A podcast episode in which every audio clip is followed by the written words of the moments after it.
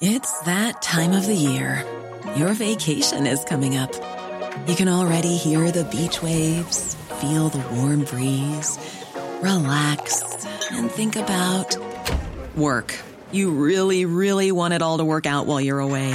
Monday.com gives you and the team that peace of mind.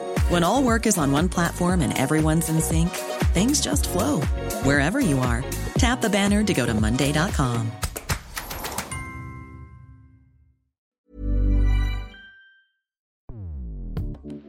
Escuchas. Escuchas.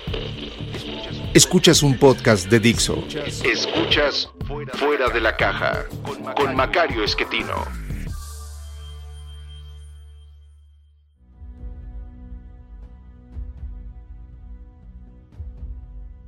Bienvenidos, esto es Fuera de la Caja. Yo soy Macario Esquetino, le agradezco mucho que me escuche. Esta es la emisión número 95 de este podcast, ya son un montón, y esta como es eh, una grabación impar, eh, nos corresponde dedicarla a la coyuntura, que sigue siendo esencialmente un fenómeno económico eh, inusitado eh, que nadie prácticamente había visto en su, en su vida. La vez anterior que ocurrió algo parecido en el mundo eh, fue hace 90 y cachito años, casi 100, de manera pues que es muy difícil que alguien recuerde lo que ocurrió en aquella ocasión. Claro que tenemos estudios, libros, estadísticas que no son totalmente comparables a lo que vemos el día de hoy, en parte porque la causa de aquella gran depresión fue diferente y en parte porque ni siquiera se medían las variables económicas como lo hacemos hoy. Entonces eh, no es tan fácil hacer comparaciones, pero pues es lo único que tenemos porque no habíamos visto una contracción económica a nivel mundial como la que tenemos hoy enfrente. Eh, por ejemplo, Estados Unidos eh, sufrió una caída en el número de personas ocupadas de prácticamente el 15%, es decir, uno de cada seis estadounidenses dejó de trabajar durante el mes de abril. Eh, en mayo se recuperaron algunos de estos empleos y ha continuado esta recuperación, eh, pero pues seguimos hablando de una caída en el número de puestos de trabajo disponibles en ese país de cerca del 12%. Eh, es decir, uno de cada ocho estadounidenses que tenía empleo en marzo hoy no lo tiene y ya son tres meses.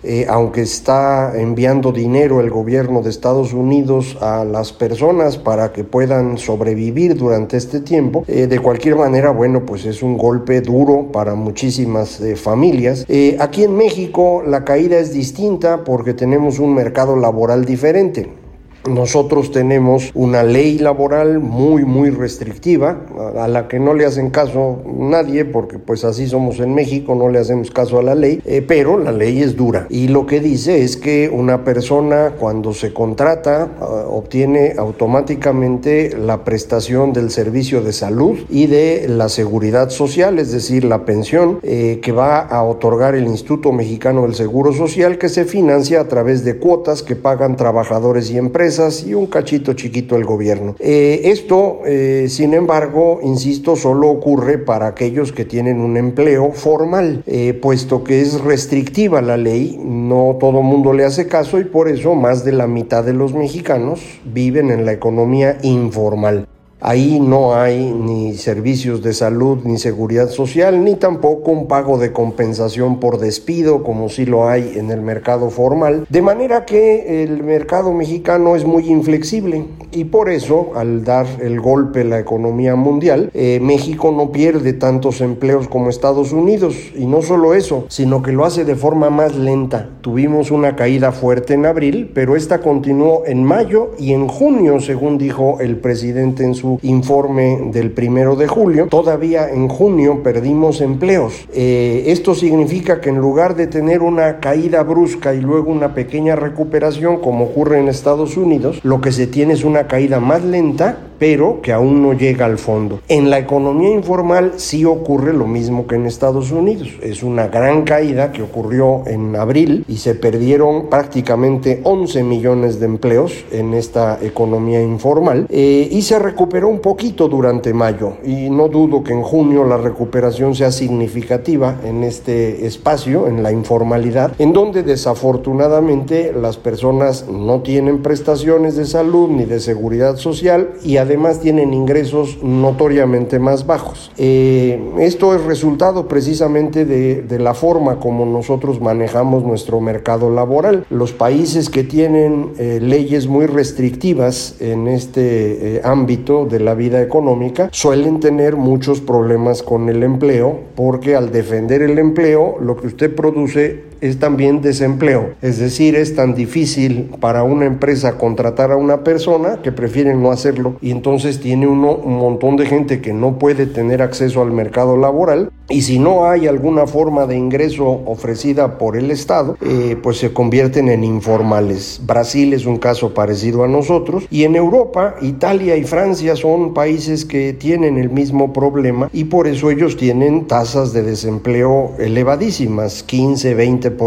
eh, que son en realidad un problema de informalidad. Bueno, pues esta diferencia en materia del manejo laboral eh, hace difícil analizar eh, qué es lo que podemos esperar hacia adelante, pero ya tenemos algunos datos del comportamiento de la economía de Estados Unidos y de México. para Estados Unidos tenemos datos más oportunos en algunas cosas.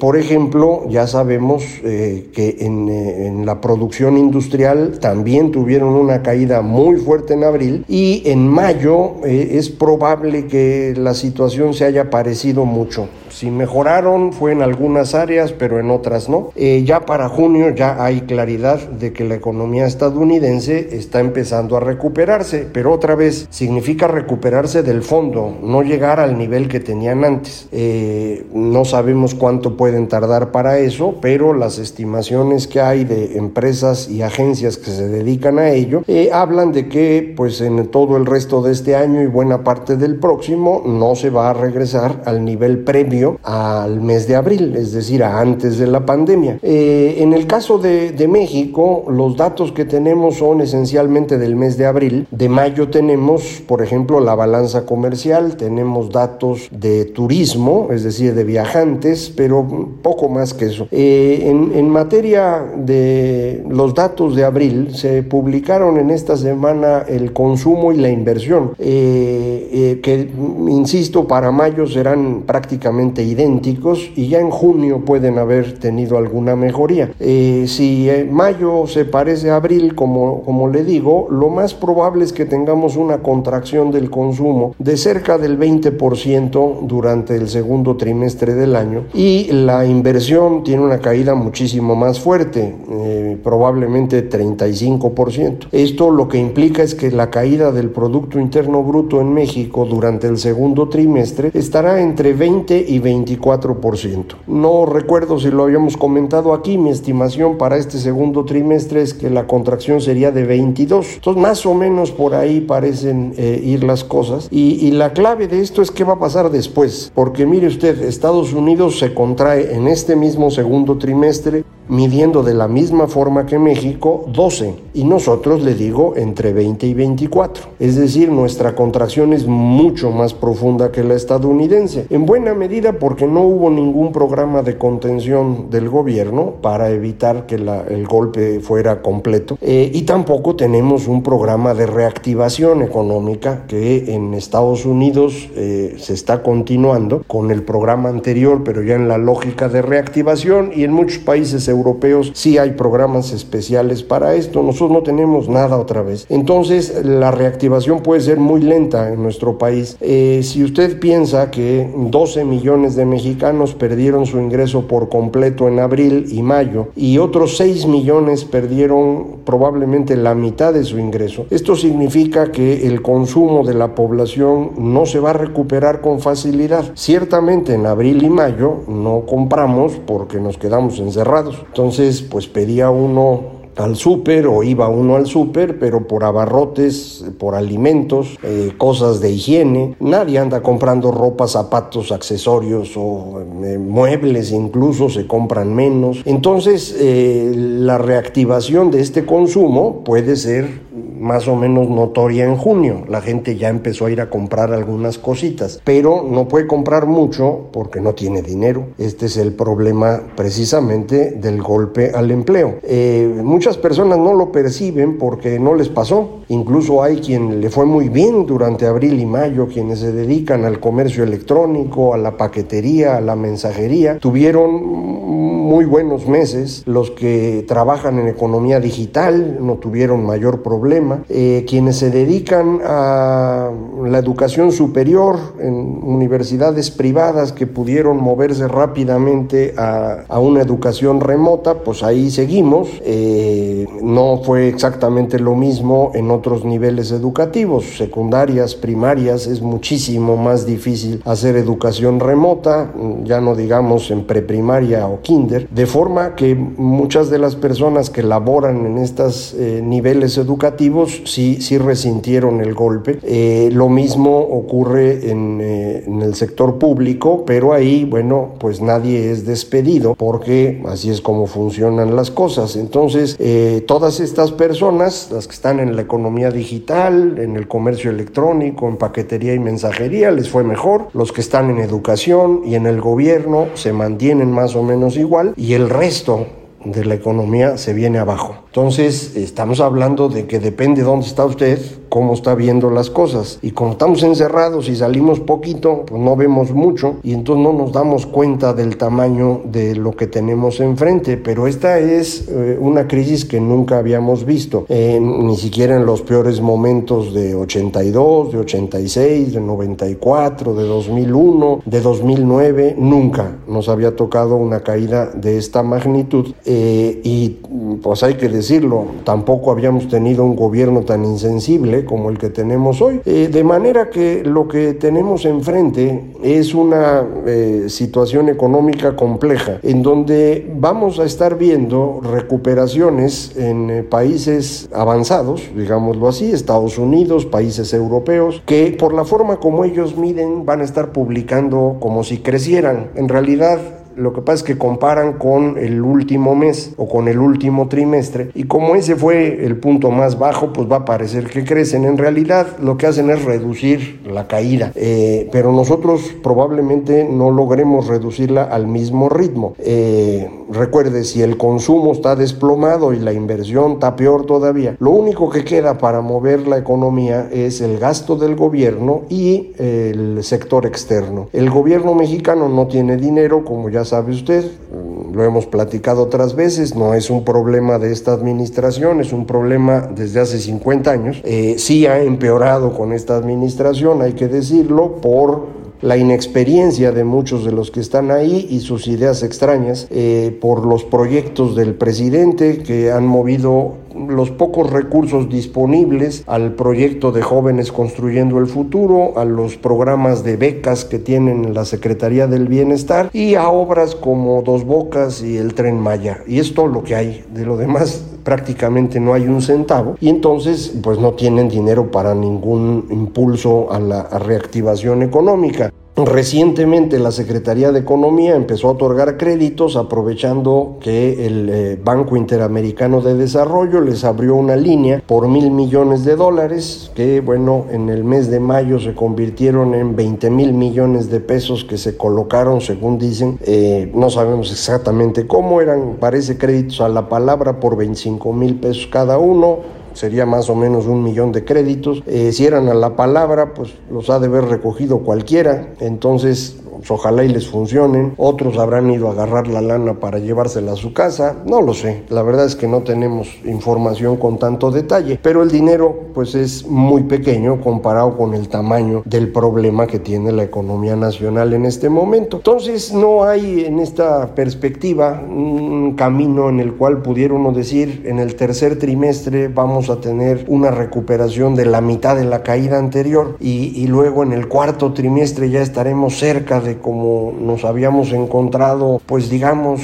en, abril. Eh, no lo podemos decir. Eh, es muy probable que la recuperación en México sea tan lenta que se parezca a lo que los economistas llaman una recesión con forma de L, es decir, como la letra L baja uno y luego se queda uno abajito. Eh, habrá un poco de crecimiento, pero nada significativo. Usted recordará que el presidente había hablado de crear dos millones de empleos. Eh, pues no tiene idea de lo que dice. México jamás ha creado dos millones de empleos en un año y menos lo va a hacer en este, en el que más bien ya perdimos millón doscientos mil. Entonces, bueno, pues eh, el señor que no le entiende mucho a esto, se pone a sumar créditos que dio el Infonavit y créditos de la Secretaría de Economía y con eso dice que hay un millón o dos millones. Pero usted no le haga caso porque no tiene mucho sentido. Ni siquiera en la economía informal, me parece, va a ser posible regresar al nivel de ocupación que teníamos. Esto va a ser particularmente notorio entre jóvenes. Eh, la cantidad de jóvenes que van a quedar fuera del mercado laboral y ya fuera de la educación eh, va a crecer de manera importante. Esto estima el Centro de Estudios Educativos y Sociales eh, que dirige Miguel Sekeli.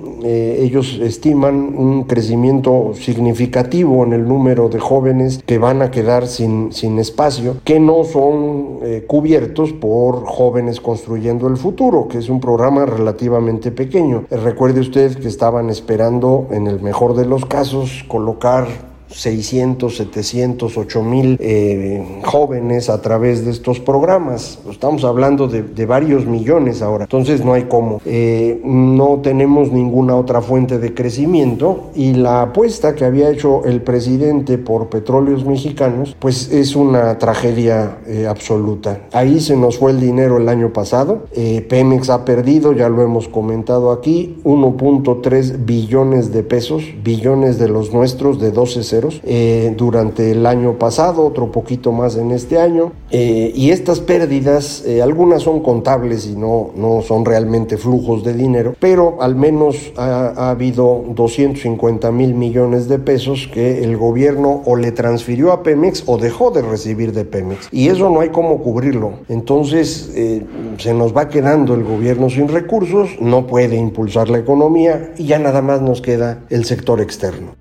Al respecto, ya en el mes de junio eh, se empezó a reducir la caída de las exportaciones de autos, que es lo más importante para nosotros. Sigue habiendo una caída, pero ya es menor. Eh, la producción de automóviles en el mes de junio cae 30% comparado con el año anterior, con el mismo junio, pero de 2019. Y esto es una excelente noticia porque andábamos cayendo 90. Digo, en cualquier otro momento una caída de 30% en la producción automotriz sería una tragedia nacional. Pero si venía usted de caer 90% en abril y mayo, un 30% en junio, pues se oye maravilloso. Eh, no sé en qué momento termine la recuperación de esta industria, no parece que sea pronto, porque los autos se producen para venderlos y en Estados Unidos la venta de automóviles y vehículos ligeros trae una caída de 33%. En su peor momento en abril fue 50%, pero ahorita anda en promedio los primeros seis meses del año 33% de caída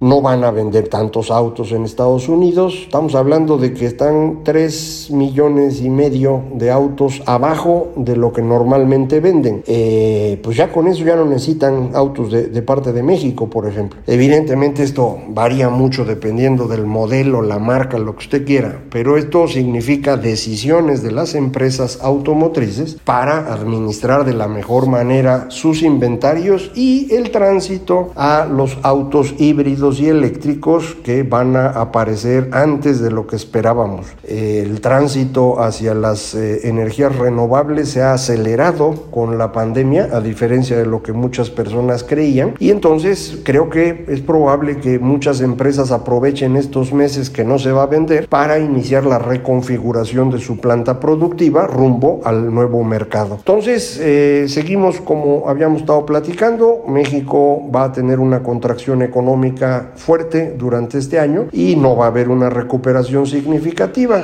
Mi mejor estimación es que al término de este sexenio, si las cosas siguen como van, estaremos por debajo del eh, volumen de Producto Interno Bruto que teníamos cuando el señor López Obrador ganó la presidencia, eh, sin contar el crecimiento poblacional. Entonces, eh, bueno, pues será el primer sexenio con crecimiento negativo. Ya veremos cuando esto ocurra. Mientras, vamos a seguir revisando cifras conforme aparecen y vamos a tratar de mantenernos en el mejor ánimo.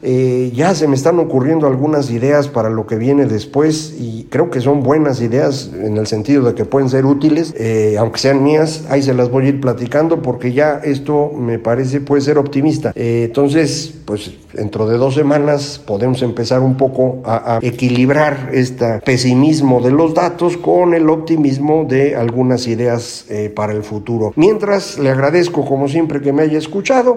para comunicarse conmigo, Macario MX en Twitter, arroba Macario MX, página electrónica www.macario.mx, correo macario arroba macario.mx. Muchísimas gracias. Esto fue Fuera de la Caja.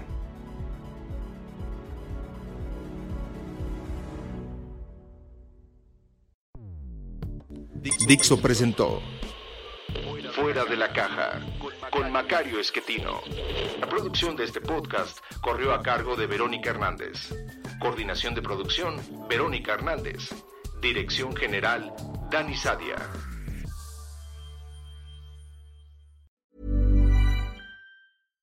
When you make decisions for your company, you look for the no-brainers. And if you have a lot of mailing to do, stamps.com is the ultimate no-brainer. It streamlines your processes to make your business more efficient, which makes you less busy. Mail checks, invoices, legal documents, and everything you need to keep your business running with stamps.com. Seamlessly connect with every major marketplace and shopping cart. Schedule package pickups and see your cheapest and fastest shipping options from different carriers. With rates up to 89% off USPS and UPS rates. And with the Stamps.com mobile app, you can take care of mailing and shipping wherever you are. Make the same no brainer decision as over 1 million other businesses with Stamps.com. Sign up with Code PROGRAM for a four week trial plus free postage and a free digital scale. No long term commitments or contracts. That's stamps.com. Code program.